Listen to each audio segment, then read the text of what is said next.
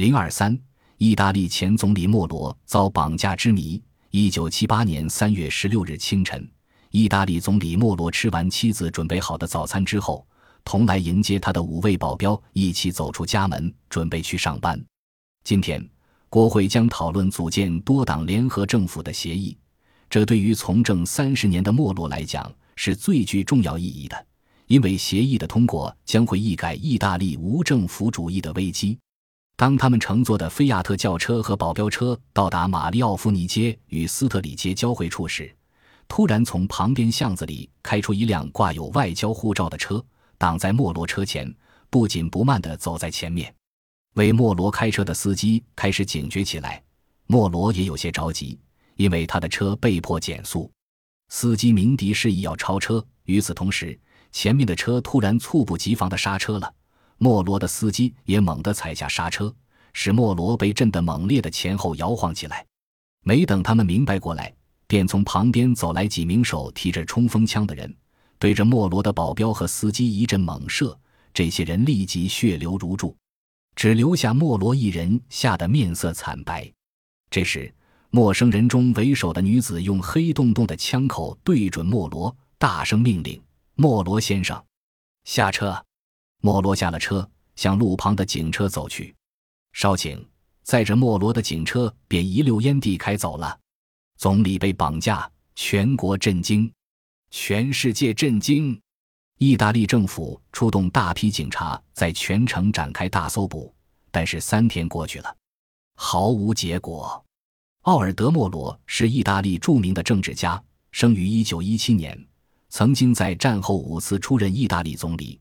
同时，又是意大利天主教民主党主席。在他出任总理期间，曾多次解决政府的危机。如果没有他，意大利早就四分五裂了。因此，人们称赞他是意大利的希望。在他被绑架之前，正在努力斡旋，促使各党派之间达成协议，以组成一个多党联合政府。就在国会即将讨论多党联合政府会议时，总理却被绑架了。人们不禁猜疑，到底是谁绑架了总理莫罗呢？黑手党，莫罗的政敌，还是红色旅？一时间满城风雨，谣言四起。三月十九日中午，罗马《信使报》记者巴沙拉接到一个匿名电话，让他去亚兰诺路过街天桥下去拿一封信，里面有关于莫罗的消息。巴沙拉赶到天桥下，果然找到一封信。里面有红色旅绑架莫罗的第一号公告，要求用莫罗交换被捕的红色旅领袖库乔，否则就会杀死莫罗。那么，红色旅是怎样的一个组织？库乔被捕又是怎么回事呢？红色旅是意大利的一个秘密组织，它成立于1969年。该组织有自己的目标和纲领，要求以社会主义来取代资本主义。主张以暴力手段来实现自己的政治主张。十几年来，他们专门绑架、暗杀政府高级官员，制造了一系列恐怖事件。库乔便是红色旅的缔造者之一。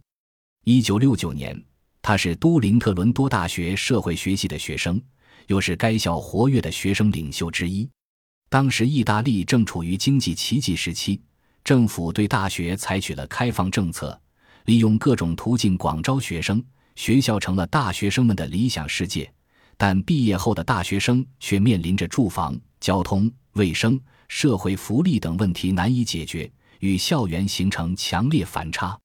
大学生们对政府普遍不满，学生们经常闹学潮，上街示威游行，政府则派警察进行镇压，双方不断冲突，乃至发生流血事件。一次，库乔等人组织了大规模的游行活动，与前来弹压的警察发生了激烈的冲突。学生们捡起石块，警察则投催泪弹。一颗催泪弹落到库乔面前，他的好友莱诺和莫迪奋不顾身上前去捡。就在此时，催泪弹爆炸，莱诺和莫迪倒在血泊中。抱着好友的尸体，库乔发誓一定要报仇。他意识到。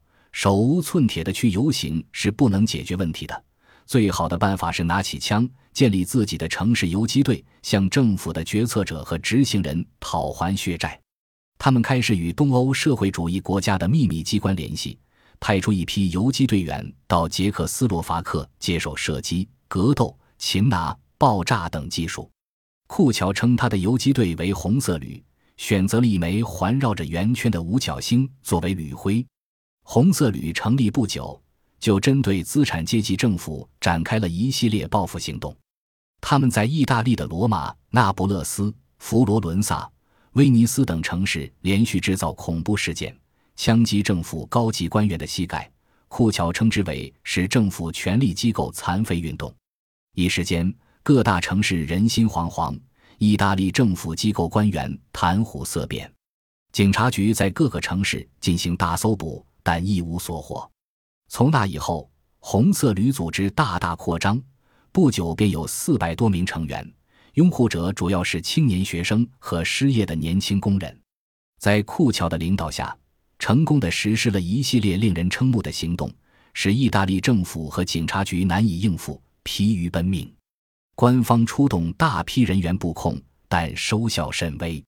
在政府的专门指示下，警方成立了一个特别行动小组，专门对付红色旅。在长达几年的追捕行动中，双方各有损失，而红色旅的元气并未受损。在一九七五年夏天的一次行动中，警方偶然获得重大的胜利，逮捕了库乔。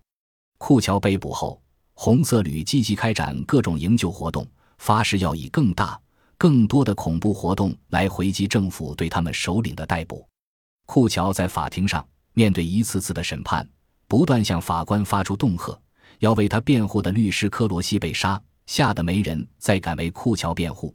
陪审员们也一个接一个的站出来要求退席，甚至有的人因怕被选为陪审员而举家搬迁。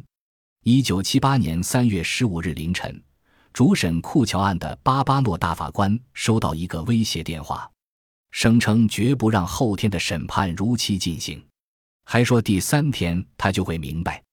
原来他们锁的就是绑架总理莫罗。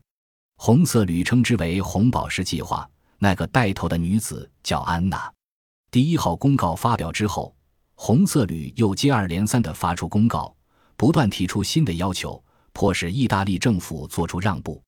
莫罗亲自写信给政府，以个人的名义呼吁政府同红色旅谈判，释放库乔。意大利政府拒绝了红色旅的要求，对莫罗的信置之不理。莫罗的妻子伊列娜为救丈夫，多方奔走呼吁，一次次地求见政府要员，希望他们能以政府名义与红色旅对话，拯救莫罗的生命。但是他一次次地遭到拒绝，政客们擦着挤出来的眼泪对莫罗表示同情，却又以种种理由拒绝谈判。伊列娜还不死心，他又去意大利民主党总部逐个求见由莫罗一手提拔的领袖们及莫罗的亲密战友，希望他们伸出援助之手。没想到这些和莫罗私交感情极深的绅士们说：“党的立场不能改变，我们绝不同恐怖分子对话。”这样，即使莫罗遇害，意大利在精神上仍战胜了敌人。